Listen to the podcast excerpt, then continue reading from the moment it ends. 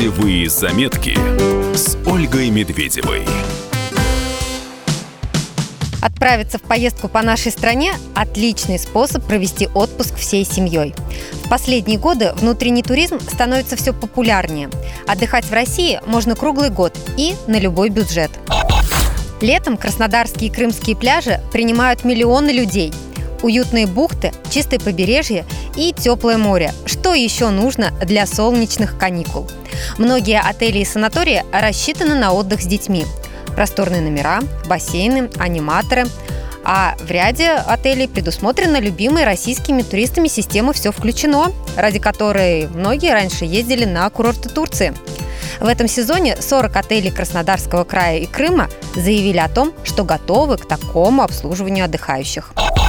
Вице-президент Российского союза туриндустрии Юрий Барзыкин дополняет.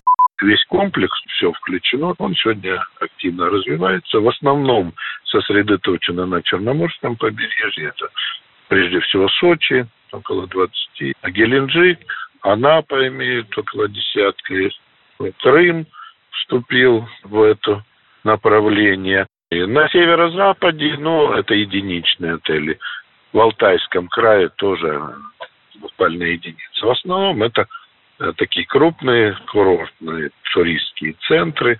Динамика положительная, их становится больше. Еще там пять лет их было чуть больше десятка, а сейчас их в разы увеличилось. Не забывайте также, что российские санатории, где лечение, совмещенное с отдыхом, проводится круглый год, предлагают 4-5 разовые питания. Таких здравниц у нас больше сотни.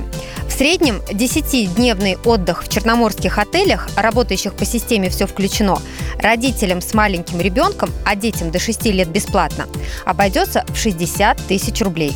Пик сезона в конце июля и в августе будет дороже, а после бархатного сезона со второй половины октября на 30% дешевле.